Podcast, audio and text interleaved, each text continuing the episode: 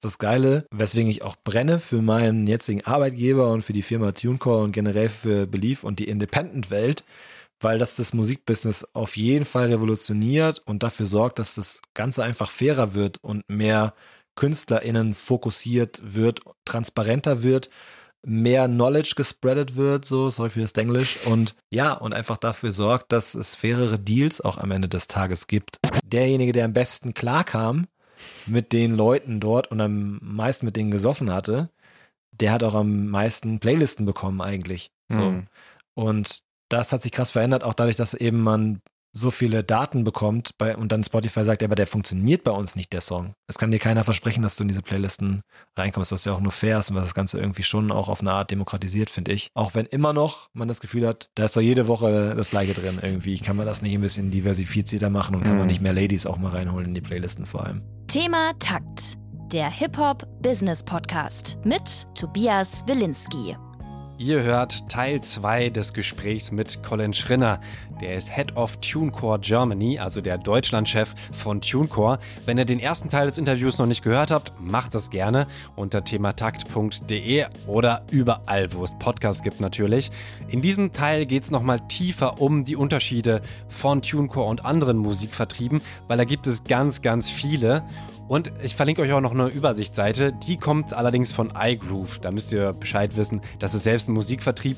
Deswegen weiß ich nicht, ob die wirklich unvoreingenommen rangehen. Aber auf jeden Fall ist es eine Tabelle, wo alle Unterschiede nochmal gut aufgeführt wurden und ich mir auch ein paar Fragen rausziehen konnte. Die hörte dann gleich. Außerdem gehen wir am Ende des Gesprächs auch nochmal auf Colin Schrinners Geschichte ein.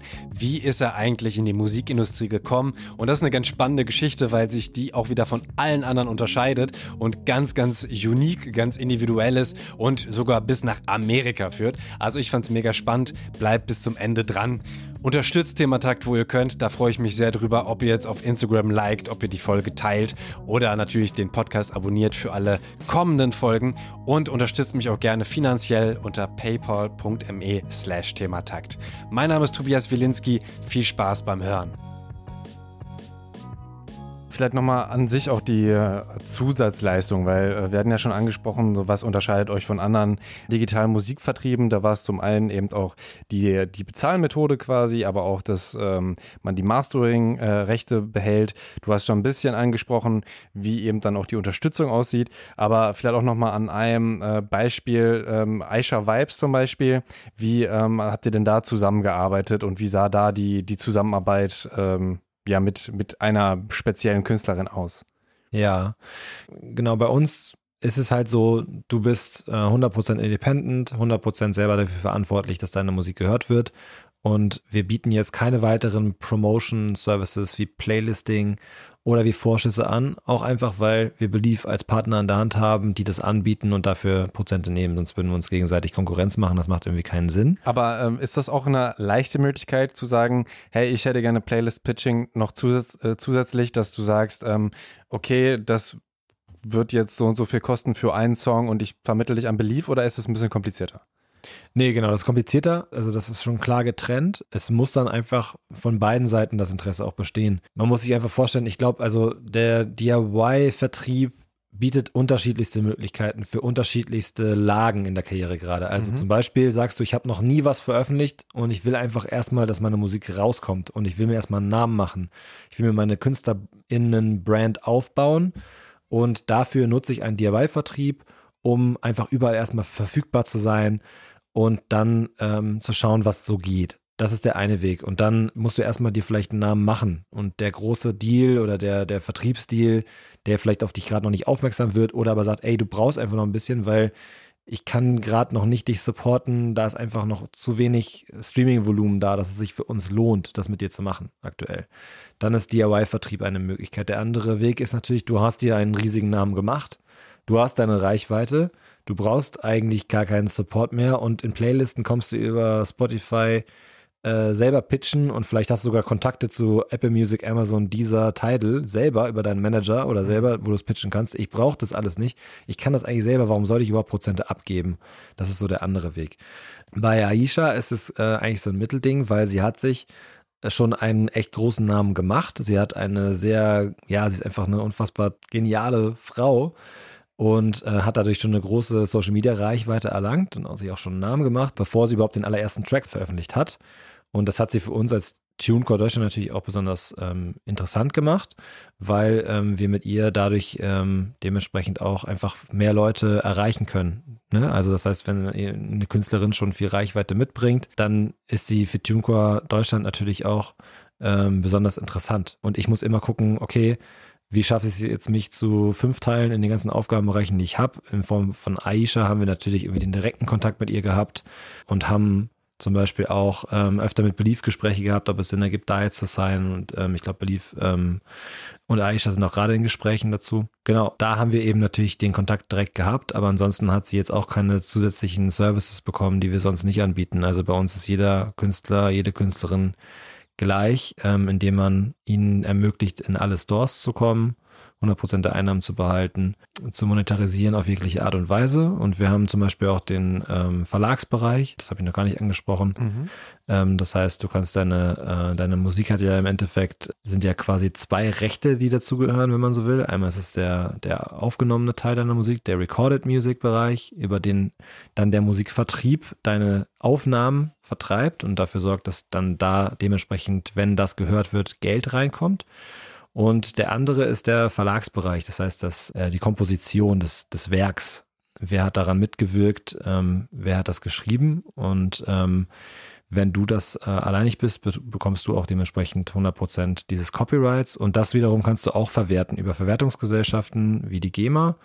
Und äh, wir helfen dir eben zusätzlich über einen Verlag, diese Seite der, der Musik zusätzlich auszuwerten, weil auch dort jedes Mal, wenn es abgespielt wird, auf Streaming-Plattformen, sowohl wie im Radio, aber natürlich auch, wenn es darum geht, dass deine Musik im Fernsehen, in Filmen, in Werbung läuft, dass du dementsprechend dafür auch für die Verlagsseite Einnahmen erzielst. Und das Coole ist halt, dass du das dann alles in einem hast. Also du hast den Vertrieb und den Verlag in einem Backend und kannst dir dort anschauen, wie viel Geld reinkommt.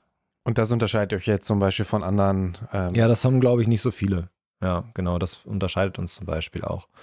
Genau, ansonsten ist es ähm, No Middleman. Bei uns bekommst du wirklich 100% von 100%. Und ich glaube, wir haben einfach so, dadurch, dass wir 15 Jahre am Start sind, auch somit die besten Konditionen bei den Vertrieben, bei den ganzen Streamingdiensten. Wir waren somit die ersten, die bei TikTok es ermöglicht haben, dass du auf die Sekunde genau deine Musik dorthin schicken konntest. Also wir haben schon, ich glaube, alle Features, die man so braucht, haben wir am Start und ähm, kriegen die auch so mit als erstes. Dann will ich noch so ein paar Sachen äh, abfragen. Wie ist es mit Auszahlungen? Wie lange äh, muss ich da warten, bis was kommt oder wie regelmäßig kommen die? Also Auszahlungen, das ist immer so. Das war auch, äh, als ich bei Warner gearbeitet habe, so, dass es halt ungefähr sechs bis acht Wochen, so um die zwei Monate ähm, dauert es, bis der DSP, der Streamingdienst, ähm, die Abrechnung gemacht hat, weil erstmal geprüft wird, äh, wie viele Streams es gab und dann gibt es eben dieses komplizierte Modell, von dem wir auch gesprochen haben, wo dann eben geschaut wird, wer welcher Vertrieb, welches Label hatte wie viel Marktanteil. Dann wird es aufgerechnet ähm, auf, und aufgeteilt auf die einzelnen Player, Labels und Vertriebe und ähm, dementsprechend ähm, rechnen wir aber auch genauestens ab, wie viel Streams pro Künstler dann dementsprechend getätigt wurden. Das kriegen wir über die Streamingdienste mitgeteilt und zahlen dann ähm, ungefähr zwei Monate später das Ganze auf den Account von dem Künstler, der Künstlerin ein. Mhm. Ein Ding, was ich auch aus dieser äh, Vergleichstabelle ähm, habe, wo verschiedene Vertriebe verglichen wurden, da hieß, äh, da stand dabei und ich habe es nicht ganz gecheckt, dieser recommended, äh, recommended Partner, also empfohlener Partner, äh, Apple Preferred Partner. Weißt du, was das bedeuten soll? Ähm, ja, genau. Also das, das, ähm, das ist immer, du kannst unterschiedliche Start, einen unterschiedlichen Status bei den jeweiligen DSPs haben, je nachdem, wie sauber du anlieferst. Das heißt, ähm, da bei uns eine Unmenge an Releases ähm, jede Woche rausgegeben wird ähm, an, die, an die Stores, ist für uns besonders wichtig, dass ähm, die Metadaten korrekt sind. Und ähm, je hochwertiger du sozusagen anlieferst, also das heißt zum Beispiel muss man auch, das sollte man bei jedem Vertrieb immer darauf achten, dass man zum Beispiel auf dem Cover nicht äh, einen anderen Titel stehen hat als eigentlich im Titel von dem Song. Sonst ähm, ist es verwirrend für den Endkonsumenten und das findet Apple zum Beispiel ganz schlimm und dann wirst du bei iTunes runtergestuft, wenn du zu viele von diesen Produkten herausgibst und dementsprechend dauert es dann zum Beispiel länger, bis der Song angeliefert wird. Und ähm, genau, bei Apple sind wir Preferred Partner, bei ähm, Spotify haben wir Goldstatus. Ähm, also auch da ähm, kriegst du zum Beispiel bei uns mittlerweile innerhalb von äh, 24 bis 48 Stunden den Song live, weil es geht relativ schnell, wobei ich immer raten würde, am besten drei Wochen vor Release bei uns den Song hochzuladen. Das ist sehr wichtig. Ähm, einerseits, weil es eben immer dazu kommen kann, dass mal unser Content Review Team den Song erstmal ablehnt aus eben genannten Gründen und du eben dafür sorgen solltest, dass äh, von den Metadaten alles sauber ist, das Cover sauber ist, äh, die Audiodatei vernünftig hochgeladen wurde. Ähm, und dann dauert es eben ein paar Tage, bis es dann bei Spotify angeliefert ist beim ersten Mal ähm, ist es dann auch wichtig, dass natürlich der, dass man selber angibt, welches Artist-Profile man hat, damit es auf dem richtigen Profil landet oder dass man ein Häkchen macht, ey, ich habe noch gar kein Profil, auch ganz wichtig. Und dann kommt der Song zu Spotify, du kannst den, ähm, dann Spotify for Artist Profil claimen und kannst dann pitchen und die Deadline dafür sieben Tage vor VÖ. Mhm. Also wenn du freitags veröffentlichst, Donnerstag 23,59 die Woche vorher, bis dahin solltest du pitchen und daher sollte man sich möglichst viel Zeit lassen dafür. Und ähm, zwar genau, das ist dieser Preferred Status, geht das super schnell, dass man das macht, dass man bei Spotify den Song live hat. Ich würde aber eher raten, sich ein bisschen mehr Zeit zu nehmen, ähm, damit, damit man den Song eben auch noch pitchen kann. Und generell, glaube ich, für seinen Time, für sein Timing und für Marketing, Release-Plan ist es wichtig, dass man sich ein bisschen Zeit nimmt dafür auch. Okay, aber ihr habt dann quasi schon so einen äh, zwischengeschalteten Filter, der auch erkennt, hey, da kannst du noch optimieren, damit dein Song besser da und dort ankommt. Genau, richtig. Dann äh, noch ein paar Tools. Ähm, kannst du vielleicht einfach kurz sagen, ob es äh, das bei euch gibt oder wie das aussieht? Auch ähm, vielleicht geht das auch schon in die Verlags- und Rechteverwertung, äh, dass ihr auch Lizenzierungsservices habt. Genau, also das heißt, der äh, Lizenzierungsservices ähm, wäre ja ähm, zum Beispiel Publishing, ähm, wo man dann dementsprechend auch Sync Licensing mit anbietet, was wir auch tun. Sync Licensing, Licensing ist äh, Film und so weiter, richtig? Und Serie? Genau, genau, richtig. Ähm, genau, also das bieten wir dementsprechend auch an, dass, ähm, dass deine Musik halt dann dementsprechend bei uns behalten wir beim Verlag. Das ist nämlich der Unterschied. Tatsächlich zahlst du nur einmalig für den Verlag bei uns. Äh, 70 Euro ungefähr sind das und dafür behalten wir aber 15 Prozent der Einnahmen im Verlag für uns. Das ist eigentlich so ein typischer, ne? Entweder bezahlst du jährlich und kriegst 100 oder du bezahlst einmalig und jemand behält das dafür. Im Verlag haben wir uns dann für die für diese Variante entschieden und ähm, im Sync Licensing, wo ähm, TuneCore auch versucht, die zusätzlich in Film, Werbung unterzubringen, da behalten wir 20 Prozent der Einnahmen. Okay, also die Modelle funktionieren ein bisschen anders als das äh, reine Vertriebsmodell. Und äh, kann ich aber auch sagen, ich will, äh, ich habe einen eigenen Verlag, da ähm, möchte ich lieber mit dem gehen. Das ist optional. Genau, das ist optional. Das, was eben den DIY-Vertrieb auch ähm, potenziell attraktiv macht. Für uns ist es natürlich, wäre es schade, aber du kannst halt äh, heute hochladen und morgen sagen, mir ist doch kein Bock mehr auf euch, ich gehe jetzt doch zu, ich mache doch einen Bandübernahmevertrag. Also du bist ja nicht gebunden im Vertrieb, ähm, im Distribution-Bereich und im Verlagsbereich ähm, haben wir dann eine Auswertung, das kannst du aber auch pro Song auswählen, ähm, von zwölf Monaten. Das heißt, für diese zwölf Monate bist du dann an den TuneCore Verlag gebunden, mhm. kannst jetzt nicht mit dem einzelnen Song dann zu wem anders, zu einem anderen Verlag gehen. Genau, nach zwölf Monaten äh, kannst du dann wieder frei quasi über diesen Song verfügen.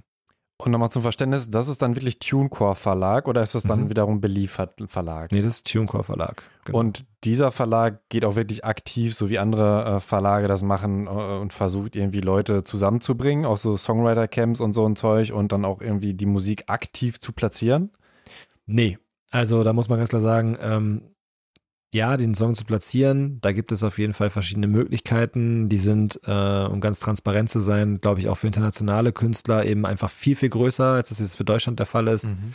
Da versuchen wir es zwar auch über Centric Music, unserem Partner, ähm, dass einzelne Künstler auch mal ähm, in Sync-Licensing-Deals bekommen.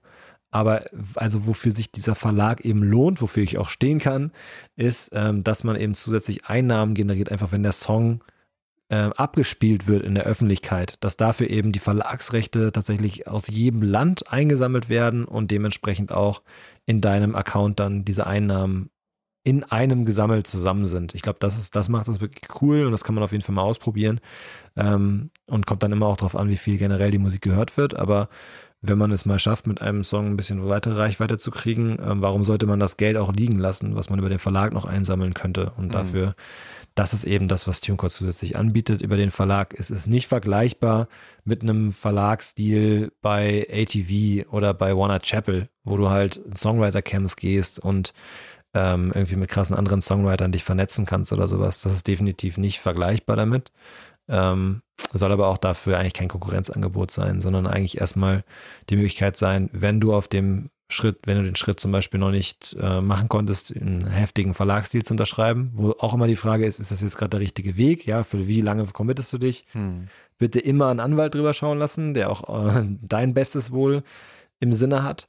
Ähm, aber wenn es vielleicht auch noch gar nicht im Raume steht überhaupt, dass man so einen Verlagsdeal bekommen kann, dann lässt man eigentlich Geld liegen, wenn man nicht zusätzlich einen Verlag, äh, die Verlagsauswertung übernimmt. Das kann man über die GEMA machen lassen. Ähm, das kann man aber auch zusätzlich über TuneCore machen lassen, um äh, eben weltweit Einnahmen darüber zu generieren und vor allem alles in einem Ort zu haben. Mhm, wobei die GEMA ja auch weltweit agiert, richtig? Stimmt, genau. Aber du hast dann da zum Beispiel auch die Möglichkeit, es nochmal bei uns ähm, genauer zu sehen. Das heißt, du hast die Abrechnungen ähm, funktionieren bei der GEMA und bei uns ein bisschen anders. Ähm, und du kannst wirklich ähm, auf den Stream genau sehen, wie viel du eingenommen hast über den Verlag. Ich glaube, das unterscheidet auf jeden Fall nochmal von der GEMA-Ausschüttung. Okay. Und ist es äh, weniger bürokratisch oder macht das jetzt keinen Riesenunterschied? Weil bei der GEMA muss ich da, glaube ich, schon relativ viel dann auch ausfüllen und ja. ein bisschen hinterher sein. Ist das bei euch dann eher so? Genau, bei uns ist es, würde ich sagen, schon ein bisschen entspannter. Es ist auch sehr, sehr fix gemacht. Mhm, okay. Ähm, dann Musikmastering. Ja, genau. Ähm, also Musikmastering, da haben wir einen Instant Pro Mastering ähm, äh, Partner dabei, mit dem man das prinzipiell auch machen kann. Aber um ehrlich zu sein, ist das ein internationales äh, Tool, genau was, was auch teilweise von unseren KünstlerInnen genutzt wird. Wenn ich mich acht teilen könnte, hätte ich, glaube ich, längst schon einen lokalen Partner, mit dem wir das auch noch machen würden zusätzlich. Ähm, aktuell würde ich sagen, ja, kann ich das nur so halb empfehlen ehrlich gesagt. Aber was genau ist das? Äh, automatisch oder sitzt eine Person? Das ist schon so ein Tool, was nochmal automatisch drüber Automatisches geht. Mastering, genau, was ja sowieso irgendwie bei Producern verteufelt wird, ne? Und mhm. ähm, ja, ich glaube, das ist immer ähm, ja, Geschmackssache, ob, ob das am Ende das gleiche, ähm, das gleiche erreichen kann. Ich versuche mich gerade zu erinnern, wie heißt denn nochmal diese Marke? Der Isotope, genau, Isotope zum Beispiel, ähm, die arbeiten ja sehr viel auch mit künstlicher Intelligenz zusammen. Ähm, das heißt, da, da wird das immer schlauer, dieses Programm, was es da gibt, um, äh, um dann wirklich den Song auch zu mastern und das ähm, scheint extrem geil zu sein und gut zu funktionieren. Also es kommt immer ein bisschen drauf an. Das ähm, Pro-Mastering, was wir da anbieten, ist, glaube ich, auch gut, ähm, aber nicht zu vergleichen mit jemandem, der dann, den du dafür zahlst, dass er dann Mastering übernommen hat. Sondern eher für Personen, die sagen, hey, ich will einfach mal Mucke rausbringen und möchte, dass sie ein bisschen besser klingt, als ja. ich habe es jetzt alles selbst gemacht. Mhm. Genau, ja. ähm, auch die äh, Einnahmenaufsplittung äh, ist möglich, wenn zum Beispiel alle äh, beteiligten Personen TuneCore-Accounts haben, richtig? Das ist auch so eine Vereinfachung, dass das irgendwie automatisch abgeführt wird, was euch von anderen unterscheidet? Ähm, nee, genau, das ist aktuell noch nicht möglich. Ach so. TuneCore Splits ähm, nennen wir das und das kommt bald. Mhm. und ich hoffe auch noch diesen Sommer, das zumindest war mal der Plan, ähm, dass man tatsächlich eben ähm, den einzelnen Anteilhabern an den Songs, dass man denen dementsprechend Zugang auf den Account gewährt und ähm, je nachdem, wer wie viel Anteile bekommen soll an den Einnahmen, das auch dementsprechend aufsplitten kann. Das ist aber aktuell noch nicht der Fall. Hättest du ansonsten noch Tools? Also auch, ich meine, sowas, wenn man jetzt nochmal ganz spezifisch drauf eingeht, es gibt auch andere ähm, Anbieter, die die äh, EAN oder diese ISRC-Codes, womit man die Songs ganz klar identifizieren kann, ähm, wo das, das, das dann nochmal extra kostet, das ist bei euch zum Beispiel gratis, richtig? Genau, das ist gratis. Ja, genau. Ich glaube also generell kann man schon sagen, dass es andere Anbieter gibt, bei denen man für jedes einzelne Ding nochmal zusätzlich zahlen muss. Wir sind potenziell etwas äh, weniger kostengünstig als andere. Dafür hast du bei uns halt keine versteckten Kosten. Das ist eigentlich relativ klar alles. Bei uns gibt es zum Beispiel noch einen Store Automator, den du dazu kaufen ähm, musst, wenn du willst, dass ähm, für den Song neue Stores automatisch dazukommen. Also wenn wir einen so, neuen hm. Store erschließen, wie zum Beispiel Tencent Music letztes Jahr oder Tim Music jetzt in Italien, ähm, wenn diese, ähm, wenn diese DSPs, diese Streaming-Dienste eben ähm, dazukommen in unseren Deal, ähm, den wir haben, dann mit einem 5 Euro Store Automator hast du das automatisch mit drin. Genau, also das ist halt, das sind halt keine versteckten Kosten, sondern das ist bei uns relativ alles transparent. Ansonsten nämlich ist nichts, was du dazu kaufen musst. Mhm. Ein Beispiel, was ich noch zum Sync-Licensing, ähm, ich spreche es immer scheiße aus, ne? Was ich dazu noch sagen wollte, ähm, Calvin Colt war auch, äh, den hast du ja auch interviewt, das ist ja auch eine Reihe, die ihr äh, gestartet habt, um so ein bisschen Transparenz reinzubringen. Ja. Und ähm, der hat dann zum Beispiel einen Song bei Netflix platzieren können, vielleicht auch Ja. nochmal da so ein bisschen zur Geschichte. Der hat äh, seine Mastering-Rechte zurückgekauft und ist dann von alleine zu TuneCore gewechselt oder habt ihr ihn sozusagen angeworben? Genau, also Calvin hat sich die Masterrechte von seiner Musik äh, zurückgekauft von der Sony und ähm, hat danach seinen Katalog komplett zu TuneCore geholt. Genau, also Frontline-seitig ähm, war er zunächst bei Racketjet, weil Racketjet tatsächlich auch interessanterweise nicht nur DIY-Distributor ist, sondern auch ähm, Premium-Services anbietet. Das heißt also ein extra Deal auch mit KünstlerInnen macht, ähnlich wie das Belief bei uns eben macht. Okay. Und spannenderweise hat äh, Calvin jetzt gerade über Belief slash Groove Attack seine neueste EP veröffentlicht. Das heißt, da ist es dann weitergegangen, weil er gesagt hat, okay, ich möchte den Katalog, den soll ich selber besitzen. Der ist mir so viel wert, der bringt mir so viel ein. Mhm. Warum sollte ich das abgeben, obwohl da ja gar keiner was für macht mehr? Ja, also Mhm. die Sachen sind ja alt. Also ähm, warum, warum sollte ich nicht, das ist mein musikalisches Werk, was ich geschaffen habe, das sollte mir gehören und ich möchte davon 100% behalten. Und deswegen ähm, er hatte seinen allerersten Song auch über TuneCore veröffentlicht und deswegen kam die Managerin auf äh, uns zu. Glücklicherweise hat sie gesehen, dass ich, ähm, dass es in Deutschland jemanden gibt und hat sich dann an mich gewandt und dann haben wir eben dafür gesorgt, dass der Katalog zu TuneCore rübergezogen wird. Das war jetzt kürzlich erst. Dementsprechend ähm, war es für ihn auch wichtig, weil, weil er dementsprechend auch selber dafür verantwortlich trägt und zeichnet, welche Songs ähm, wie in Sync Licensing eingebunden werden, wo er dann auch 100% dieser Einnahmen für sich behält. Mhm. Ähm, und im Gegenteil zu so einem Bandübernahmevertrag, wo du, wenn du einen schlechten unterschrieben hast, sogar gar nicht irgendwie Mitspracherecht hast, wo der Song dann alles so mit reinkommt. Und wenn du richtig schlecht verhandelt hast, dann noch nicht mal irgendwas davon abbekommst von den Einnahmen, die dadurch erzielt werden. Okay. Aber auch da gibt es halt Pros und Cons. Ähm, und was ich hier noch gar nicht gesagt habe und sonst meine Standards-Floskel ist, ist so, ich habe die DIY Independent-Brille auf, komme aber auch vom Major. Also ich glaube, es gibt äh, eben für jede Künstlerin, jeden Künstler halt unterschiedlichste äh, Wege, die zum Erfolg und zum Ziel führen. Und ich will auch nichts verteufeln. Ähm, also ich glaube, dass auch ein Bandübernahmevertrag richtig gut laufen kann. Ne? Ähm, und man sollte sich immer nur auf jeden Fall rechtlich absichern, Beratung einholen und sich auch der Risiken einfach bewusst sein ähm, und der Möglichkeiten. Und nicht für jede Künstlerin, nicht für jeden Künstler ist das DIY-Setup das Richtige. Ich glaube, da brauchst du halt, um das richtig geil anzupacken, dann brauchst du halt so Entrepreneurial Spirits, wie das Calvin einfach am Start hat, so. Hm. Weil er aber auch selber in UK Business studiert hat und so, ne? Und ähm, da auch Bock drauf hat und andere sind vielleicht da risikoscheuer und sagen, oh, das ist mir irgendwie, ich will eigentlich nur Mucke machen. So, und den ganzen anderen Kladderadatsch, da soll ich ja anders drum kümmern. Und ähm, das ist auch total gut so. Und ich feiere das nur ab und ich glaube, dass es schon auch super wichtig ist, dass wenn man das Gefühl hat, dass es so ist, sich das zumindest, ähm, sich entweder eine Umgebung zu schaffen, wo es andere übernehmen, denen man vertraut, oder sich vielleicht doch irgendwie davon überzeugen zu lassen, das wäre meine Aufforderung hier an alle, sich möglichst intensiv mit dem Business zu beschäftigen und sich selber treu zu sein, aber auch offen zu sein für Neues und sich weiterzubilden und zu versuchen, die Dinge so möglichst in die eigenen Hände zu nehmen und nicht alles abzugeben und dann irgendwie zu sagen, ja, von dem Rest habe ich keine Ahnung, Hm. weil das bringt dich nicht weiter. Und wenn du äh, zwei, drei Jahre irgendwo bei einem Bandübernahmevertrag festhängst ähm, und alles abgegeben hast an Verantwortung und es floppt in Anführungsstrichen, wie es dann so beschissen heißt, dann hast du die Zeit dort wirklich auch vergeudet, weil du auch in der Zeit nichts so wirklich mitnehmen konntest, außer dass du es vielleicht nicht nochmal so machst, aber weil du eben in der Zeit nicht so viel lernen konntest wahrscheinlich, wie es möglich gewesen wäre, hättest du einfach ein bisschen mehr Kontrolle gehabt über alles, was passiert. Und ich Mhm. glaube, das ist, das ist enorm wichtig und das hat mich auch bei Calvin einfach inspiriert.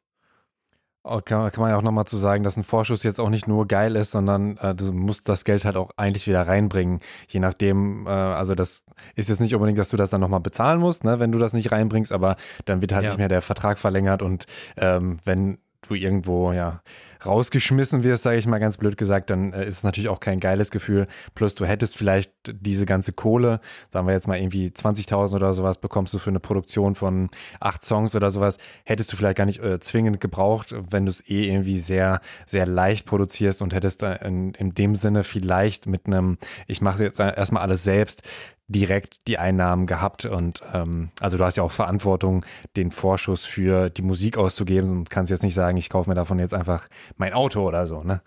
Genau, ja. Und gleichzeitig, je länger du die, die Auswertungsrechte abgegeben hast, desto länger dauert es dann auch, bis du es zum Beispiel woanders hinbringen kannst, ne? Also gab es dann auch ein paar Beispiele, wo dann in der Vergangenheit eben zum Beispiel Daniels Luga über die Firma, die eine, das Album war halt komplett irgendwie 15 Jahre bei Warner verdealt. Und dann kam er auf mich zu und meinte, ey, hier, wie sieht's aus? Ist jetzt seit letzter Woche freigegeben und jetzt kann ich das endlich für mich auswerten. Und dann sind fast die Augen aus dem Kopf gefallen, als ich gesehen habe, wie viel er da jede Woche mit dem Song noch verdient. Also, und das dann eben aber alles für sich behalten kann. Mhm. Ne? Und ähm, das muss man sich, da muss man sich einfach dessen bewusst sein und äh, schauen, dass da ein Anwalt drüber schaut, der auch, ähm, es wird auch immer besser und das ist das Geile, ähm, weswegen ich auch brenne für meinen jetzigen Arbeitgeber und für die Firma TuneCore und generell für Belief und die Independent-Welt, weil das das Musikbusiness auf jeden Fall revolutioniert und dafür sorgt, dass das Ganze einfach fairer wird und mehr KünstlerInnen fokussiert wird, transparenter wird mehr Knowledge gespreadet wird, so, sorry für das Englisch, und ähm, Wissen verbreitet. Dankeschön, Wissen verbreitet wird und ähm, ja, und einfach dafür sorgt, dass es fairere Deals auch am Ende des Tages gibt. Ähm, und es gibt auch trotzdem immer noch Scheißdeals, hm. die dir ja dann einfach sehr, sehr lange die Auswertungsrechte äh, wegnehmen. Und ich glaube, das sollte aus meiner Sicht einfach nicht so sein. Du hast jetzt schon äh, sehr viele Tipps immer mal wieder so gestreut, gespreadet. Ähm, vielleicht auch bei diesen Deals äh, gäbe es so einen Dealpunkt, also es gibt ja natürlich ganz, ganz viele, aber wo du äh, sagen würdest, da sollten auf jeden Fall alle Alarmglocken schrillen. Äh, zum Beispiel, keine Ahnung, 10 Jahre Bindung an oder 15 Jahre ist ja schon, das wird ja heutzutage, glaube ich, nicht mehr gemacht oder so. Ja. Aber wo du ähm, hin und wieder schon mal gehört hast, dass Leute den Fehler begehen und ähm, das unterschreiben. Boah, ja, also ich muss, ich muss echt transparent sagen, ich kenne mich in dem Verlagsbereich, in dem Ver Vertragsbereich, Vertragsbereich kenne ich mich nicht so gut aus, ähm, weil ich einfach selber beruflich noch nicht so viel damit in Berührung gekommen bin. Ich kenne ungefähr die Standardverträge von Warner Vertrieb, von Belief Vertrieb. Äh, die sind mir natürlich schon begegnet. Ich war aber da nie involviert in mhm. der Form. Ähm, das macht den Job ja bei Juncker auch ganz geil, weil da gibt es keine Verträge. Ne? Und da habe ich noch viel Wissen, ähm, was, ich, was ich aufsammeln kann in den nächsten Jahren Musikbusiness. Äh, mal gucken, was dann noch auf mich zukommt. Oder vielleicht gibt es ja auch immer gar keine Verträge mehr und alle veröffentlichen DIY. Ähm, genau, also ich glaube, von meiner Seite einfach wichtig, jemanden drüber lesen zu lassen, der davon Ahnung hat ähm, weil meine Tipps äh, sind schön und gut dann, aber ich bin kein Anwalt, ich kann das nicht ersetzen, das Wissen. Und bevor man irgendwas unterschreibt, bitte einfach einmal drüber lesen lassen von jemandem, der wirklich neutral ist, auch nicht von einem Labelanwalt, sondern von deinem neutralen eigenen, der für dich da ist. Und ähm, gerade bei Joint Venture Deals, bei Bandübernahmeverträgen, bei Künstlerexklusivverträgen, das sind so diese drei, glaube ich, die da überall kursieren gerade. Da kann extrem viel im Kleingedruckten stehen, was man einfach gar nicht versteht. Ich kann jetzt gar nicht wie mhm. gesagt, aus fehlendes Wissen ja nicht so konkret werden. Aber ich weiß, dass es ganz viele krude Deals immer noch gibt, die so umhergehen, obwohl man denken würde, dass es das 2021 gar nicht mehr gibt, okay. ähm, weil es einfach äh, irgendwo reingedrückt ist in der Klausel dies, das. Daher einfach jemanden drüber lesen lassen, der davon wirklich Ahnung hat. Dann vielleicht nochmal allgemein äh, Tipps, die du jetzt noch nicht vom Stapel gelassen hast. Also du hast auch im Vorgespräch gesagt, dass du ganz oft gefragt wirst oder die erste Frage ist eben, macht ihr Playlist-Pitching? Und du sagst dann, nee, machen wir nicht, aber dass du da auch gar nicht so den Punkt siehst. Ja, genau. Also das ist leider, sag ich immer, irgendwie so die erste Frage, die mir häufig gestellt wird, ist so wie, wie komme ich in eine Playlist? Kannst du mich auch in die Modus Mio bringen? So, verstehe ich auch die Frage. Ist auch wichtig, ne? Playlisten sind, ähm, sind mega, wenn du eine bekommst, eine größere für den Erfolg des Songs ähm, und auch für deine Einnahmen sind die, ist das natürlich der, der Hammer, wenn du ähm, in eine Playlist bekommst. Das eröffnet dir viele Möglichkeiten. Ich glaube nur, dass die nachhaltige Strategie ist und sein muss und die erste Frage, die man sich eigentlich immer als Künstlerin stellen sollte, ist, wie positioniere ich mich und ähm, wie kann ich mich als Brand, auch wenn das irgendwie ein bisschen cheesy Marketing-Sprech klingt, wie kann ich die aufbauen? Als mein alter Ego vielleicht oder wer bin ich, wen, wen möchte ich verkörpern, wie bleibe ich mir selbst treu, wie bleibe ich authentisch? Aber wen möchte ich denn erreichen? Wer, wer, ist, wer ist denn die Zielgruppe, ähm, die wahrscheinlich meine Musik hört? Und wie kann ich da ein bisschen auch aus der Masse herausstechen? Und was kann ich tun, damit ich ähm, ja möglichst langfristig Erfolg habe als Künstlerin? Und wen, wen brauche ich in meinem Team? Wie baue ich mir ein gutes Setup auf? Ähm, und wie ist meine Release-Strategie? Und wie geht da meine Content-Strategie mit einher? Weil wenn ich das nächste Release vor Augen habe, dann sollte ich nicht überlegen, wie komme ich jetzt irgendwie in eine Playlist rein, weil die Playlist ist bei dem übernächsten Release, selbst wenn du sie bekommst, dann wieder nicht gesetzt und wahrscheinlich eher nicht da, selbst wenn es der Ausnahmefall dann mal ist. Mhm. Zumindest für aufstrebende Newcomer, ja. Und da ist eben nicht klar, dass du jedes Mal eine Playlist bekommst. Das ist sehr unwahrscheinlich. Und da sollte eher das Ziel sein, kann ich irgendwie, wie kann ich eine Geschichte erzählen zu dem Song? Wie kann ich ähm, die Leute mitnehmen auf die Reise, die ich so gemacht habe in letzter Zeit? Und ähm, kann ich da irgendwie ein cooles Format entwickeln, was vielleicht so Kontinuität sogar reinbringt in meinen Kanal, sei das jetzt YouTube oder Instagram? Oder habe ich irgendwie eine, eine geile, witzige oder auch äh, besonders polarisierende oder besonders kreative Idee für TikTok? Auch noch ein Unwort bei vielen Deutsch-RapperInnen vor allem, weil man immer direkt denkt, so, das sind so kleine tanzende Mädels, die da nur am Start sind. Ähm, aber mittlerweile ist die Zielgruppe von TikTok auch viel älter geworden. Und ähm, im Vergleich zu Instagram, YouTube geht es weniger um deinen eigenen Kanal, ähm, als dass du einfach es schaffst, mit einzelnen Content Pieces, gibt es da auch deutsches Wort zu? Inhaltsstücken. Danke. Mit einzelnen Inhaltsstücken auf dich aufmerksam äh, zu machen und da auf der For You-Page zu landen. Und wenn dann, das ist der One in a Million Case, wie beim Wellerman-Song, es passiert, dass ein schottischer Postbote halt so ein Sea Shanty bei TikTok äh, in die Kamera singt und dann auf einmal 100.000 äh, TikTok-Videos darauf gemacht werden. Das ist der, wie gesagt, der Ausnahmefall, aber das zeigt ja, welches Potenzial das hat, weil den kannte ja auch vorher keine Sau. Und das muss nicht immer passieren so. Wie gesagt, das ist jetzt der Ausnahmefall, aber allein wenn das dann vielleicht mal 100 Leute bei dir machen, dass sie deinen Sound nutzen, ähm, weil du eine coole Idee gehabt hast oder eine, eine besonders inspirierende Art und Weise, wie du deinen Song performt hast, in einem äh, kurzen TikTok-Snippet-Video, ähm, dann sind das die Fragen, die du dir stellen solltest und das die Zeit, in die du investieren solltest und nicht irgendwelchen Playlisten hinterherrennst oder im schlimmsten Fall noch für irgendwas bezahlen, irgendwelche komischen Anbieter online, die dir versprechen, in Playlisten zu kommen. Das ist meistens Scheiß. Es gibt ein paar Ausnahmen. Before Eight zum Beispiel ist ein ganz cooler, ganz cooler Tipp, ähm, die tatsächlich ganz coole Playlisten auch haben. Die funktionieren mit echten Hörern, in die sie dich dann mal reinkriegen können, wo du auch für zahlen kannst. Aber es würde ich kann man machen, aber ich würde mich eher auf nachhaltigen Aufbau deiner Socials fokussieren und natürlich irgendwie darum, dass du irgendwie, ja, netzwerkst, dich mit möglichst vielen Leuten austauschst, deinen Horizont erweiterst, wenn es dann wieder geht, dass das Booking irgendwie anläuft, dass du dich da halt gut aufstellst, ähm, damit du auch deine Musik live vor Leuten performen kannst. Das kannst du natürlich äh, digital, glaube ich, auch und ähm, das hat Calvin auch gesagt, das würde ich der hat ja sowieso in jedem zweiten Spruch einen T-Shirt-Spruch dabei, den man direkt drucken kann. Aber er meinte auch, ey, das erste Mal kommen fünf Leute, aber die bringen halt wieder zwei mit. Und dann sind es, das nächste Mal sind es dann halt zehn und dann geht es so weiter. Und äh, ich glaube, so muss man das gerade als äh, Independent Upcoming oder Newcomer Artist versuchen anzugehen. Mhm. Tipps, Tipps, Tipps. Ich würde jetzt auf deine Geschichte eingehen ja. wie du eigentlich okay. in die Musikindustrie gekommen bist. Und ja. zwar äh, hast du im Radio angefangen, von 2009 bis 2013 bei Radio Bonn, Rhein-Sieg, danach noch ein Jahr yes. eins live. Wieso denn dann die Musikindustrie? Ja, genau. Also ich habe in, ähm, ich habe bei bei Radio Bonn Rhein-Sieg ähm, ein Praktikum gemacht, so nach dem Abi und nach dem Zivi, weil ich da schon, eigentlich wollte ich immer Radiomoderator, so Sport, Fußballmoderator werden. Und dann habe ich da angefangen und wollte eigentlich Kommunikationswissenschaften studieren. Das ging dann irgendwie wegen Zivi nicht mehr, obwohl mir das eigentlich versprochen wurde in Bonn, dass es dann noch geht, weil ich das nämlich kombinieren wollte mit Englisch. In, äh, Anglizismus und das ging aber dann nicht, nicht, mehr, nicht, nicht mehr im Nebenfach. Daher guck mal so die Anglizismen, du hast es studiert. Anglizismus, boah, Anglistik habe ich studiert. Dicker. Ja, das ist die Wärme hier. Ja. Wir haben jetzt, glaube ich, gut 28 Grad hier im fünften Stock. Jo, okay, genau. Colin, sammel dich. Also, vor allem schweife ich auch so gerne aus und muss das immer versuchen, nicht zu sehr zu machen, dass meine Gehirnwindungen äh, nicht nach links und rechts die ganze Zeit mhm. knallen. Also, ähm, genau, und auf jeden Fall wollte ich eigentlich Kommunikationswissenschaften studieren, weil ich dachte, das ist so Journalismus so 2.0 sozusagen. Mhm. Studiert jeder Zweite, wenn du in diese Richtung dich etablieren willst, dann machst du das.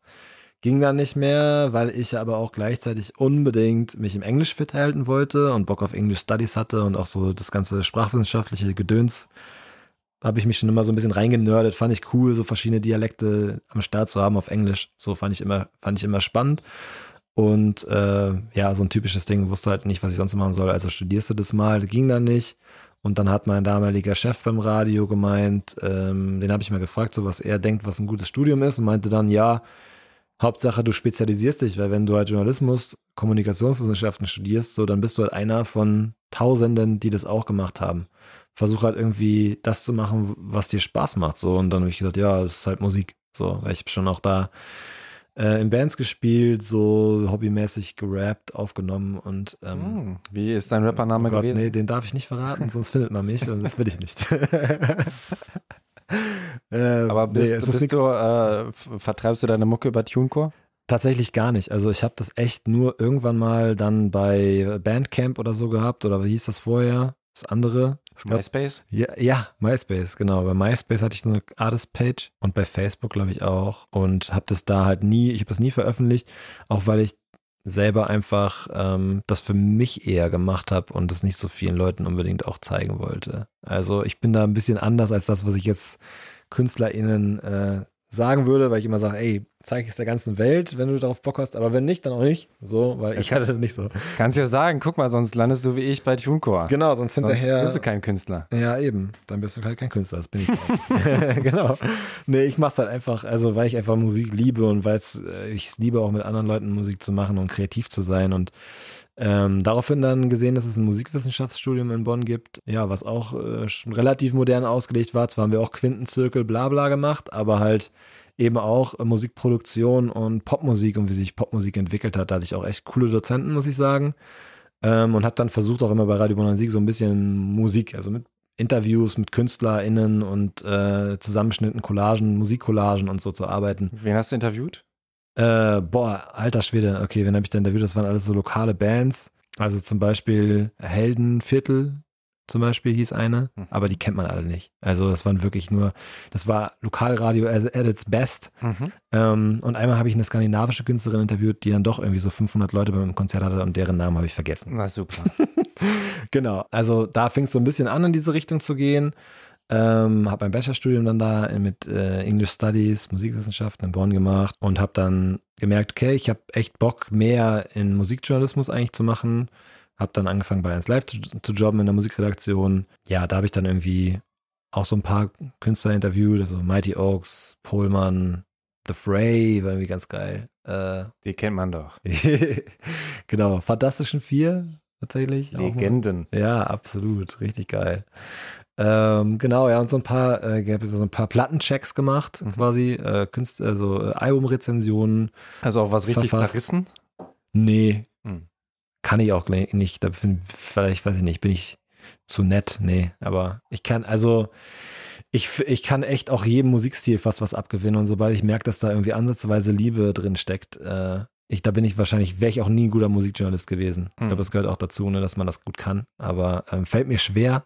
Finde ich auch geil bei TuneCore, dass ich da nicht die Musik bewerten muss nach Erfolg oder so, sondern dass einfach jeder die Möglichkeit hat zu veröffentlichen. Aber ähm, ich habe dann gedacht, ey, wenn das mit dem Journalismus, weil ich gemerkt habe, haben wir uns halt gerade auch drüber unterhalten, irgendwie und ich hatte da schon so ein bisschen Zukunftsängste, sage ich jetzt mal.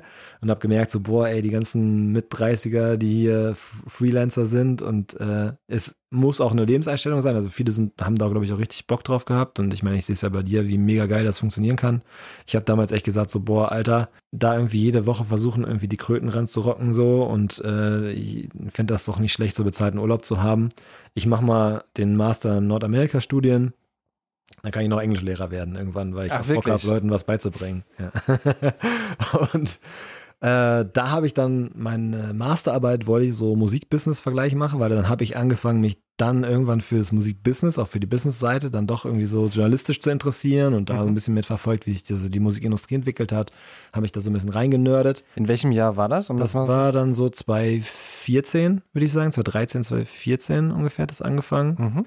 Ich hatte auch so einen Wirtschaftsteil in dem North American Studies Programm mit drin, wo ich dann viel über Musikindustrie geforscht habe, Hausarbeiten geschrieben habe und wollte meine äh, Masterarbeit darüber schreiben. Hab gedacht, das mache ich dann in den USA, dann kann ich nochmal schön ins Ausland. Und äh, gab aber an keiner Uni, Partneruni von der Uni Bonn, ein Musikbusiness-Studium, wo ich dann hätte Kurse belegen können oder hätte forschen können oder so. Hab dann die Unis selber angeschrieben ähm, und habe dann in Boston ein Stipendium durch Zufall bekommen. und äh, ja, dann habe ich gedacht, okay, dann kannst du jetzt ein Semester da irgendwie ein bisschen forschen oder du machst das Studium, ähm, weil das Stipendium kriegst du nie wieder. Das war dann Music Industry Leadership. Ne? Jo, Das klingt geil. extrem fancy. Ja, das war tatsächlich auch ein ganz anderer Schnack, weil ich habe immer so, ich habe immer studiert, um dann irgendwie eine Absicherung zu haben und mich voll also auf das Radio machen konzentriert und äh, sehr viel versucht ranzurocken, so als Freelancer und versucht an Jobs zu kommen und äh, Tag und Nacht da in der Redaktion gesessen und Sachen, zusammengesch Sachen zusammengeschnibbelt, wie Mhm. du es vielleicht auch kennst. Ähm, und das Studium war eher so auf halber Arschbacke. In Boston war das dann einfach, da habe ich schon drei Bücher, die wir im Semester lesen sollten, gelesen, bevor ich da angefangen habe, weil ich so Bock drauf hatte. So, und das ist mir sonst nie passiert. Also. Und äh, das war einfach ein, ja, ein super intensives Jahr dort. Äh, ich habe da auch viel zu wenig vom College Life mitbekommen, weil das ein sehr eng getaktetes, krasses Studium war. Ähm, Und da, da hast du innerhalb von einem Jahr einen Master gemacht. genau. Das ist fix, oder? Ja, das ist aber schon Standard. Standard. Okay. Also wie gesagt, da hatte ich dann auch nicht so viel Freizeit. Also über das ganze Jahr auch hatten wir dann irgendwie, ich glaube, vier Wochen Semesterferien oder so. Also da war nicht viel mit Freihaben zwischendurch und College-Partys machen. Auch wenn ich jetzt natürlich trotzdem irgendwie Spaß hatte auch in dem Jahr, aber es war Halt schon mit viel. Büchern. Habt ihr viel die Bibliothek gesehen dort? ja, war schön. Genau, und äh, das ist äh, schon in den USA ist es schon häufiger so, dass du vier Jahre Bachelor machst, ein Jahr Master. Das ist schon relativ häufig so der Fall. Mhm. Daher war das jetzt irgendwie nicht, dass ich besonders schnell war, sondern das war so auch getaktet, das äh, Studium. Und Was hast du denn in dem Studium mitgenommen? Weil ich denke mir so, Ja. das klingt ja schon sehr zielführend eigentlich. voll, ja, das war, also das ist schon was, was mich auch bis heute begleitet und was mir auch bei TuneCore zum Beispiel mal und auch bei Warner vorher total geholfen hat, weil es schon, also ich habe mich schon oft hinterfragt, so hätte ich lieber irgendwie vor acht Jahren mal direkt praktisch angefangen in der Musikindustrie zu arbeiten. Mhm. Wäre ich dann jetzt acht Jahre weiter? Vielleicht ja, einerseits, ja, safe, weil ich glaube, praktische Arbeit kann nichts ersetzen. Ich glaube nur so von dem Horizont, den man sich erarbeitet, indem man äh, viel theoretisch auch liest und sich versucht weiterzubilden und äh, Argumente gegenseitig gegeneinander abzuwägen. Äh, Das hat mich in den Studiengängen auch in Deutschland schon äh, eigentlich weitergebracht, würde ich sagen. In den USA war es dann nochmal eben spezifischer auf das Musikbusiness bezogen, einfach zu analysieren, wie hat sich die Musikindustrie eigentlich entwickelt wo geht sie gerade hin und was kann man eigentlich lernen aus der Vergangenheit und wie kann man das in Zukunft besser machen? Mhm. Also das war so das Hauptding, ne? Und zu gucken so, ey, what the fuck hat man da gemacht, dass man es nicht hinbekommen hat, als es Napster dann gab, äh, dass man das den Leuten angeboten hat, anstatt dass man die Leute verklagt, die das nutzen. Mhm. So. Das hat sich auch so durch die Musikindustrie und ich glaube durch viele Industrien sowieso durchgezogen, dass man immer versucht hat, neue Techno Technologien zum Beispiel eher zurückzuhalten und einzuschränken. Also der Typ, der die FM-Wellen erfunden hat, der hat sich irgendwann das Leben genommen, weil er 20 Jahre lang äh, versucht hat, das, äh, das an den Mann zu bringen, aber die AM-Industrie in den USA das lobbyismusmäßig unterdrückt hat, bis ihm das irgendwann 20 Jahre später dann das Patent hatte er nirgendwo angemeldet, abgenommen haben und er das dann, äh, ja, dass dann er dann komplett verarmt ist und sich dann das Leben genommen hat. Ganz traurige Geschichte. Aber die zeigt halt irgendwie, ähm, inwiefern in der Vergangenheit auch, und das glaube ich passiert heute dann teilweise leider immer noch, einfach sehr viele Interessensgemeinschaften dafür sorgen, dass sich etwas nicht weiterentwickeln kann, so wie es eigentlich gemacht werden sollte. Und da ging es eigentlich viel drum und wie man das als, als guter Manager, Leader in der Musikindustrie, wie man das vielleicht besser machen könnte. Ja, und einfach generell da so einen größeren Horizont mitzubringen. Und ich glaube, das ähm, auch das, dass es einfach wichtig ist, dass Labels und Artist Services sich immer wieder auch selber hinterfragen, was und auch natürlich ein DIY-Musikvertrieb wie TuneCore und hätte ich da noch mehr Spielraum in meiner Position, würde ich da noch mehr machen können, aber da arbeite ich darauf hin, dass ich vielleicht irgendwann noch mehr Handhabe darüber habe, ähm, was so ein Musikvertrieb auch anbieten kann. Aber was würdest du ändern? Bin ich eigentlich dann in meinem Mindset natürlich im Studium gerade, ähm, was eigentlich immer erstmal schön mir den Spiegel vorhält.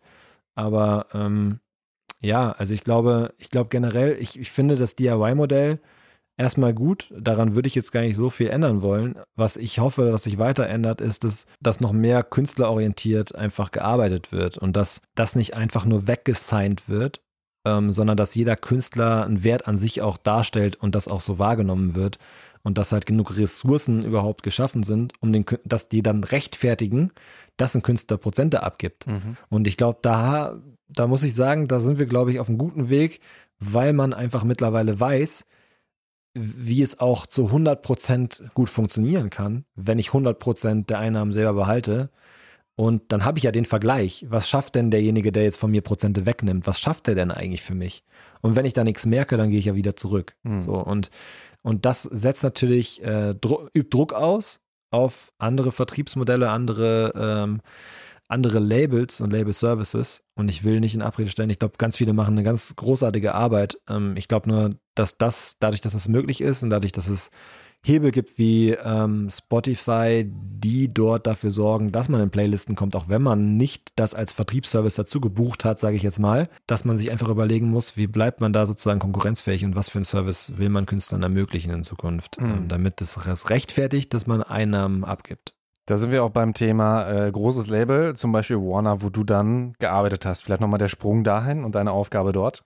Ja, ich habe dann ein Praktikum ähm, bekommen bei Warner Music. Ähm, das war dann so mein Einstieg nach dem Studium ins Musikbusiness. Ähm, das war in Consumer Insights und Market Research was ich auch einen super spannenden Bereich nach wie vor finde, was irgendwie auch coolerweise jetzt auch ein bisschen Teil meiner Arbeit ist, weil also wir natürlich. Marktforschung, um mal kurz zu übersetzen. Achso, ja, danke. Genau. Es das heißt sogar bei Warner Music Deutschland so, mhm. aber ähm, ja, genau, danke. Marktforschung und Konsumenten-Insights. Äh, wie, übersetzt man das jetzt? Statistiken ist, glaube ich, das. Äh, Insights, ja, Einsichten, so, ja. Mhm.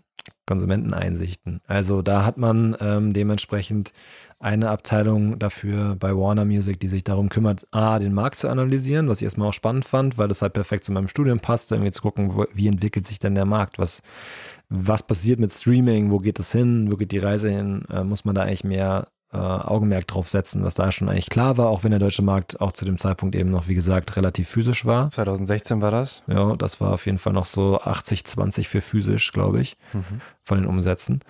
Und äh, andererseits äh, viele ähm, äh, Konsumentenstudien halt gemacht. Ähm, das heißt, irgendwie geguckt für die Beatsteaks ähm, oder ich glaube, war das schon Bowser? Ich glaube, Bowser war da noch nicht bei Warner, als ich da Praktikum gemacht habe.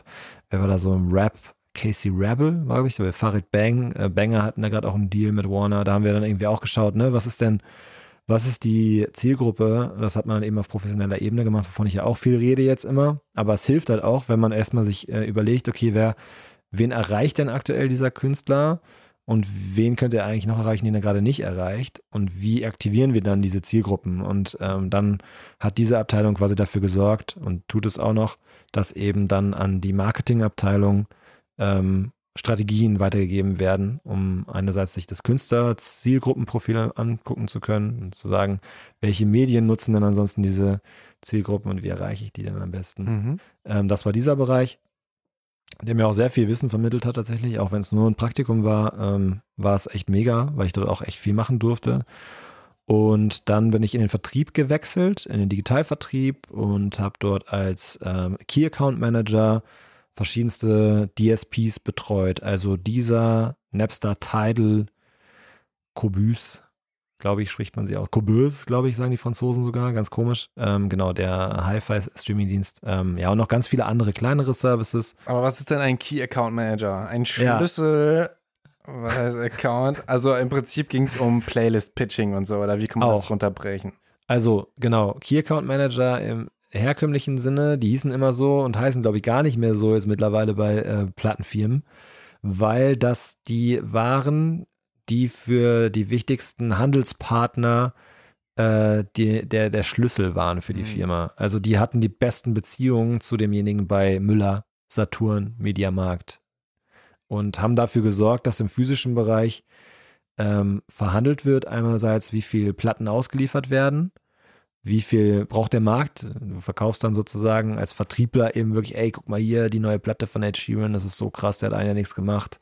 Da musst du auf jeden Fall 100.000 Exemplare schon mal vorbestellen Mhm. und den in, am besten auch im vorne im Aufsteller aufstellen, damit das jeder direkt sieht im Weihnachtsverkauf.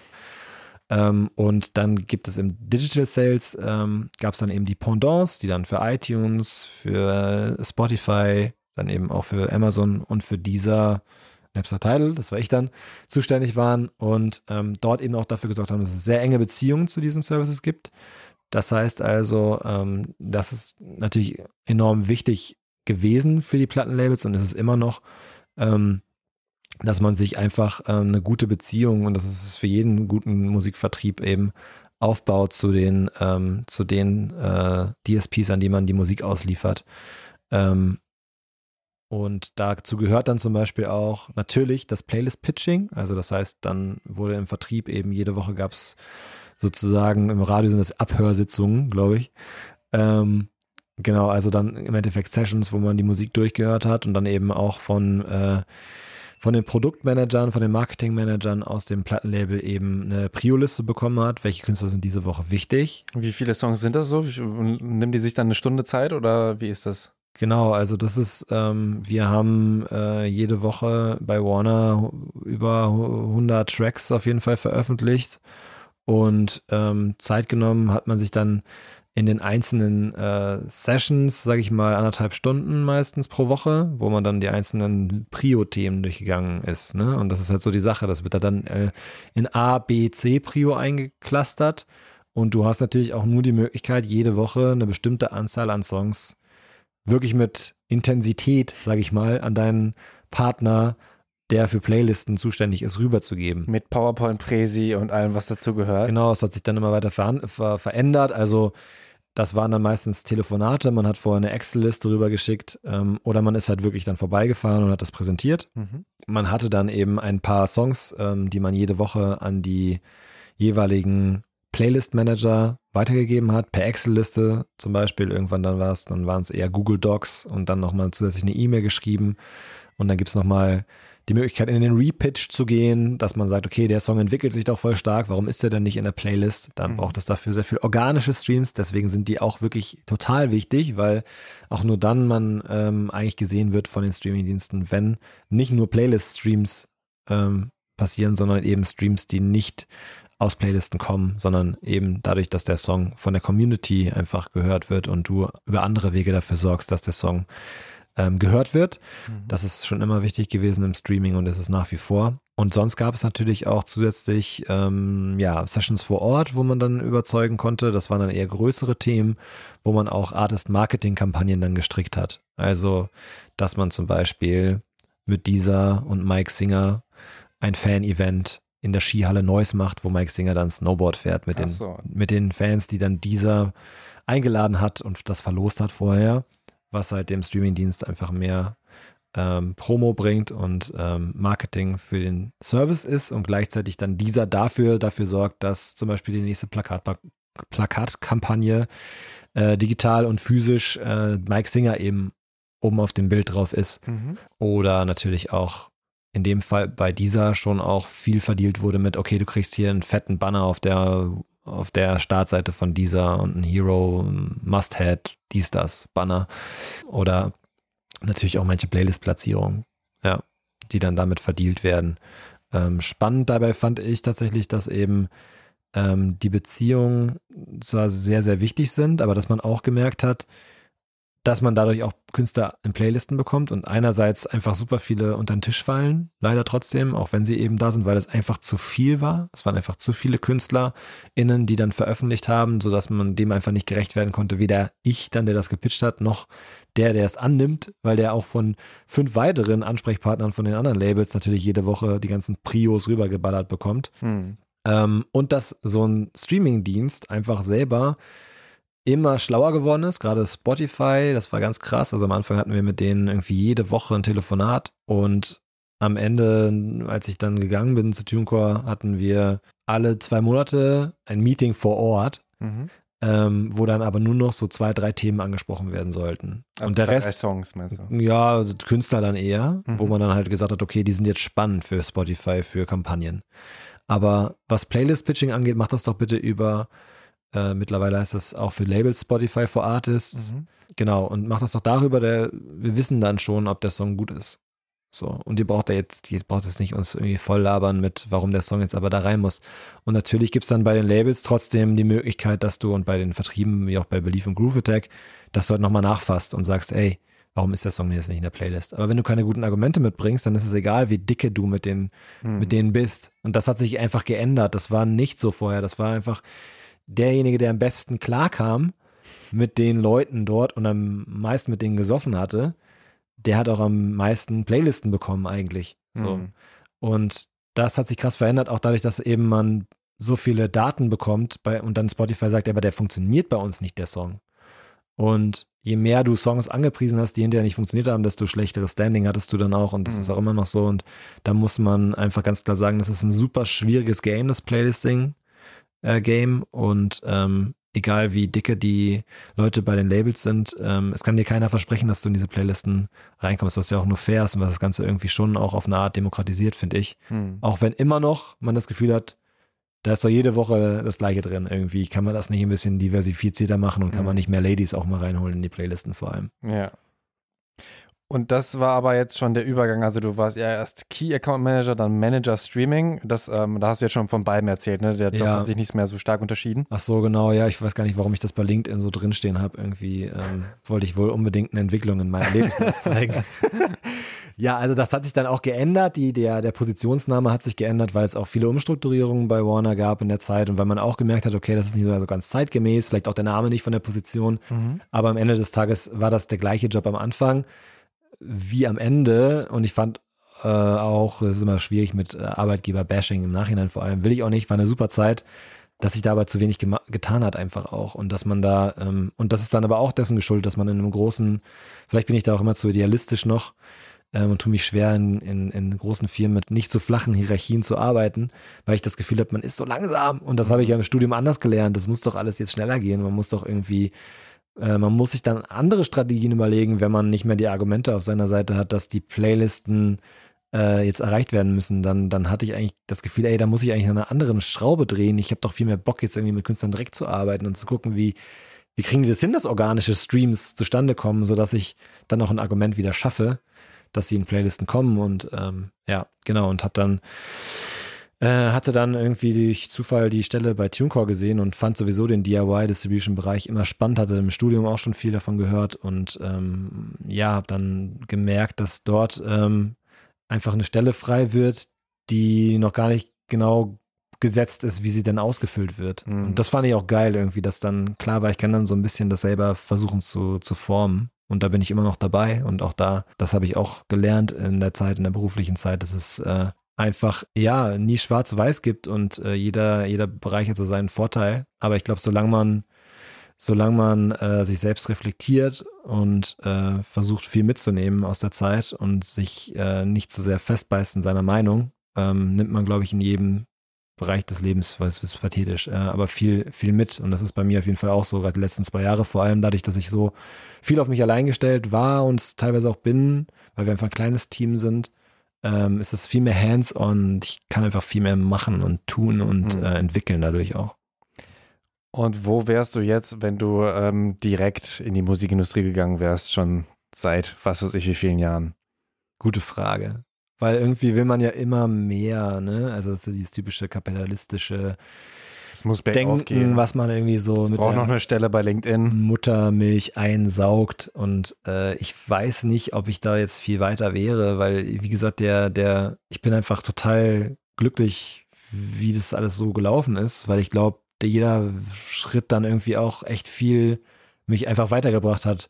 Und deswegen ist es super schwer zu sagen. Ich äh, versuche mich einfach wirklich häufig auch, ohne unsicher zu sein, einfach zu hinterfragen und denke oft zurück und frage mich auch, ey, wie war das damals so? Hättest du vielleicht äh, früher diesen Schritt machen können, irgendwie äh, direkt in, zu arbeiten, ähm, anstatt nochmal länger zu studieren oder so? Und ich glaube aber nicht, dass ich dann weiter wäre und vor allem nicht äh, so vom Mindset. Ich glaube, das hat irgendwie auch einfach viel, viel gemacht, die Zeit so mit mir. Ähm, ähm, gerade dann die Auslandserfahrung dann nochmal, ähm, aber auch vor allem die Zeit beim Radio, auch in der Form der Kreativität, die man dort ausleben konnte und auf sich selbst gestellt zu sein äh, als Freelancer, ähm, die will ich echt gar nicht missen, weil die war ja nur dessen geschuldet, dass ich halt studiert habe, mhm. Ähm, dass ich dann eben Freelancer war und ähm, das war eine super Zeit und ich genieße jetzt aber auch voll die Vorzüge des Festangestelltseins, ähm, will das aber auch nicht ausschließen, dass es irgendwann wieder in die andere Richtung geht kann es sehr schwer sagen, was wäre, hätte ich äh, direkt eine Ausbildung in dem Bereich äh, Medien gemacht nach dem, nach dem Abi, dann hätte mir, glaube ich, hätten mir andere Sachen einfach gefehlt, die meinen Horizont extrem erweitert haben. Aber Künstlermanagement, kannst du dir das vorstellen? Äh, ja, kann ich. Aber glaube, aktuell bin ich so ausgelastet. Klar. Das wäre also, jetzt so, so, ein Weg, den ich gedacht hätte, nee, nee, dass genau. du, wenn ja. du die acht Jahre weitergemacht hättest, dass du vermutlich irgendwann gesagt hättest, äh, hey, ich möchte mit dir und mit dir intensiv arbeiten, ich ja. werde jetzt dein Manager. Ja, das kann gut sein. Also, und das könnte ich mir auch in Zukunft noch vorstellen. Ähm, ich glaube, da muss ich mich dann wieder muss ich wieder gucken, äh, inwieweit ich mich selber challengen kann und mich in eine, in eine, in einen, ähm, ja, in eine neue, in einen neuen Weg gehen möchte, der dann wieder ganz anders ist als der vorherige, weil, wie gesagt, ich glaube, das Thema Always On, so zum Beispiel, dass man irgendwie so diese, Alter, sind das viele Anglizismen, Work-Life-Balance hinbekommt. Ähm, als Artist Manager stelle ich mir echt tough vor auch. Einfach weil man sich dann irgendwie auch wieder den geregelten Tagesablauf erstmal wieder schaffen muss, den ich jetzt einfach dadurch habe, dass es klar ist, du hast irgendwie einen 9 to 5 und eher 9 to 8 Job sozusagen, aber ne, also du hast so einen Job, äh, wo du klare Arbeitszeiten hast und das Wochenende, da bin ich relativ streng auch mit mir selber, versuche ich einfach frei zu haben. Mhm. So, und ich glaube, das muss man sich dann erstmal wieder drauf schaffen, wenn du das dementsprechend so machst. Aber ich finde einfach, ich habe, ich ziehe sehr viel Kraft daraus, auch mit KünstlerInnen direkt zu sprechen und einfach extrem viel, ich nehme extrem viel Wissen dadurch auch mit und ich habe schon das Gefühl, dass der direkte, die direkte Arbeit mit KünstlerInnen äh, mich da nochmal viel, viel weiterbringen würde, wenn ich dann ein Thema mal ein bisschen intensiver betreuen würde auch. Mhm. Da habe ich da auf jeden Fall Bock drauf und ich glaube, das werde ich auch irgendwann machen, aber noch nicht jetzt. Abschließende Fragen. Was wünschst du dir denn für die Musikindustrie? Du hast ja schon einiges äh, thematisiert, aber vielleicht noch was, was du noch nicht ähm, angesprochen hast oder was dir besonders wichtig ist? das voll vorweggenommen eben, weil ich eigentlich doch wusste, dass die Frage kommt. also ich habe mich echt nicht vorbereitet auf die Frage, weil ich auch gar keinen Bock habe, dann irgendwie sowas abzuspulen. Nee, also ich, ähm, ich wünsche mir wirklich für die Musikindustrie, ich habe das eben schon gesagt, ich muss das wiederholen, ich wünsche mir für die Musikindustrie, dass der DIY-Vertrieb dafür sorgt, dass es einfach weiterhin hinterfragt wird, ähm, was kann ich dem Künstler bieten dafür, dass er bei uns Prozente abgibt. Und ähm, wie kann ich wirklich jedem einzelnen Künstler, jeden, jeder einzelnen Künstlerin gerecht werden und was rechtfertigt das, dass sie bei uns ähm, unter Vertrag stehen? Ich glaube, das ist äh, was, was, äh, was nie zu Ende gedacht werden kann und was immer weitergeht. Und ähm, ich wünsche mir da einfach, dass viele KünstlerInnen weil ich meine, aus der Perspektive sehe, gehören die auch, gehören ja auch zur Musikindustrie. Ich wünsche mir, dass die einfach, ähm, dass es noch mehr Leute gibt, die so ein Mindset mitbringen, dass sie versuchen, die Sachen in ihre eigenen Hände zu nehmen, anstatt alle Verantwortung abzugeben, auch wenn es dafür Risiko bedarf, ähm, die man, dass man, also man muss risikoaffin sein und das mitbringen. Ich habe es gerade selber gesagt, wie geil ich das finde, irgendwie die Sicherheit auf der Arbeit zu haben. Deswegen will ich mir das auch nicht anmaßen. Aber ich finde das, ich finde das inspirierend und ich finde das wichtig, wenn man sich den Job sozusagen wählt, Kunst zu seinem Beruf zu machen, dass man dann eben wirklich versucht, auch die, die Business-Seite mehr zu durchdringen oder sich wirklich schlaue Leute zu suchen, mit denen man langfristig zusammenarbeitet.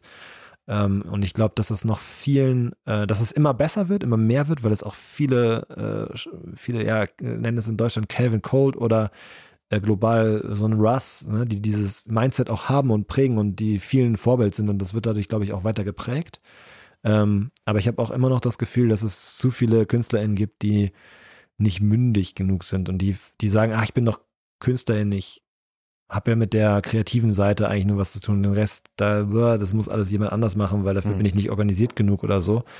Das ist auch voll okay, aber versucht es einfach äh, nicht zu so sehr in komplett andere Hände zu geben, wo ihr keine Übersicht mehr drüber habt.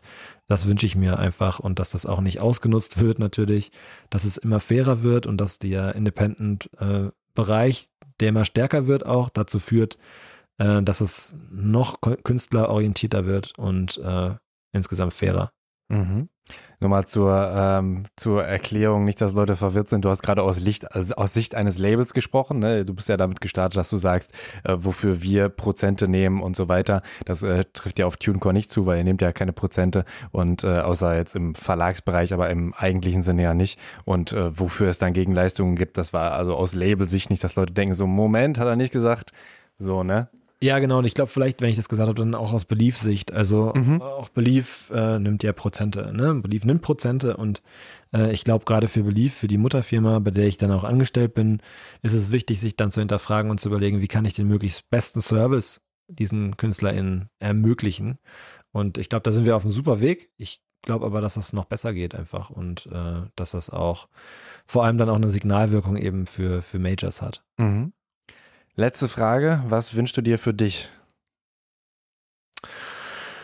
Ja, dass ich, äh, dass ich weiterhin äh, äh, mich hinterfrage, ja, und äh, mich selber challenge und äh, offen bleibe für Neues und ähm, einen guten Mix bekomme aus äh, zu brennen für die Arbeit und das zu lieben, was ich mache, aber auch davon den nötigen emotionalen Abstand weiterhin zu haben, weil das ähm, gerade wenn man ähm, für eine Brand sich so engagiert, wie ich das irgendwie tagtäglich mache, nimmt man sich dann vielleicht manchmal Sachen auch zu sehr zu Herzen, wenn was nicht so gut läuft. Und ich glaube, da so ein ähm, da bin ich dann vielleicht, habe ich mir dann beruflich noch nicht genug die Hörner abgestoßen, aber andererseits habe ich auch immer Bock halt, ich bin auch ein emotionaler Typ einfach, mit der Arbeit einfach, äh, ja, mich auch ein bisschen selber zu verwirklichen, aber mich darin nicht zu verlieren und halt zu wissen, was wirklich wichtig ist, ne? Also Liebe und Gesundheit. Also du hast dann manchmal, wenn die Zahlen irgendwie zum Beispiel nicht so wie erwartet waren, hast dich dann länger geärgert und die Verantwortung bei dir selbst gesucht oder wie hat dich das mitgenommen oder was war da? Eher so Prozesse, die zu langsam sind. Ach so. Ne? Mhm. Und so und dass man nicht genug, dass man aus vielleicht äh, halbwegs arroganter Haltung irgendwie denkt, ich könnte das alles besser. Warum gibt ihr mir nicht irgendwie die Verantwortung dafür? Äh, das dauert mir alles zu lange. Mhm. So und ähm, lass doch lass das doch, stellt doch noch fünf Leute hier mehr ein. Mhm. So, aber alles cool. Also ich, äh, da muss man auch dann, ich glaube, das hat mich auch, lehrt mich auch sehr geduldig zu sein und auch da wieder irgendwie, äh, klar, da muss man auch bedenken, das kostet, wie, ne, wir haben das Modell, 100% geht raus an die Künstler. Und du kannst dann auch irgendwann nicht mehr rechtfertigen, noch ganz viele Leute einzustellen, wenn du halt nicht so und so viel Geld machst. Das ist dann halt, das ist leider so ist es. So und das, äh, da lernt man einfach äh, selber auch vielleicht, wenn man sich mal selbstständig macht, später dann irgendwie auch viel dazu. Und aktuell ist zum Glück nicht mein Geld. Und äh, das ist auch das Schöne daran. Und das muss man sich dann vor Augen halten, wenn man äh, genervt ist, dass man vielleicht nicht so schnell vorankommt, wie man es gerade möchte in seinem noch halbwegs jugendlichen Geist.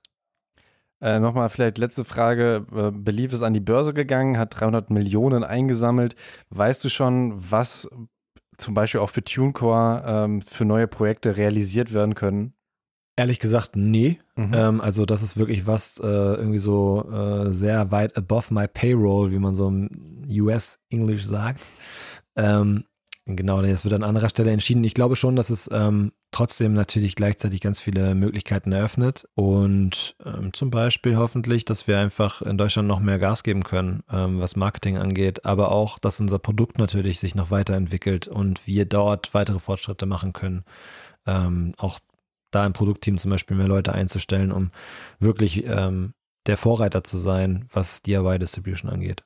Colin Schrinner, wenn du nicht noch irgendwas hinzufügen möchtest. Nee, vielen Dank. Vielen Dank für die Einladung. Hat mich mega gefreut. Ja, mich auch. Danke, dass du hier in der, in der Hitze durchgehalten hast. Das ist auf jeden Fall, äh, ich bin ans Limit gekommen hier und ich musste ja nur die Fragen stellen. Jo, ich brauche auf jeden Fall eine Dusche. ja, kannst gleich um die Ecke gehen. also, das war's. Danke, Mann. Hat Spaß gemacht? Jo, voll. Ja, jetzt bist du ja doch quasi noch Radiomoderator. Das war Colin Schrinner im Interview bei Thema Takt. Ich bin ihm sehr dankbar, dass er da so ehrlich auf alles geantwortet hat und dass er auch durchgehalten hat. Also wir haben in Summe zwei Stunden lang mit einer Pause auf jeden Fall im Dachgeschoss aufgenommen und glaub mir, es war super heiß. Ich war schon am Limit und ich musste jetzt zum Glück nur die Fragen stellen und nicht so viel erzählen und mich da so krass drauf konzentrieren. Also es war schon auf jeden Fall eine harte Nummer, aber ich bin sehr froh, dass wir es durchgezogen haben. Ich freue mich natürlich auch, wenn ihr bis hierhin gehört habt und und wenn euch die Folge und auch die davor gefallen haben. Ich freue mich natürlich auch sehr, wenn ihr dem Thema Takt Podcast überall, wo es Podcasts gibt, folgt. Ihr könnt jetzt auch bei Spotify neuerdings eine Glocke anmachen. Auch eine ganz coole Funktion natürlich, um da wirklich nichts zu verpassen. Ansonsten unterstützt mich gerne über paypal.me slash thematakt oder auf thematakt.de slash spenden. Könnt ihr auch nochmal schauen, ob es da eine Möglichkeit für euch gibt, mich zu unterstützen. Mein Name ist Tobias Wilinski. Vielen Dank fürs Zuhören und bis bald. Thema Takt, der Hip-Hop-Business-Podcast mit Tobias Wilinski.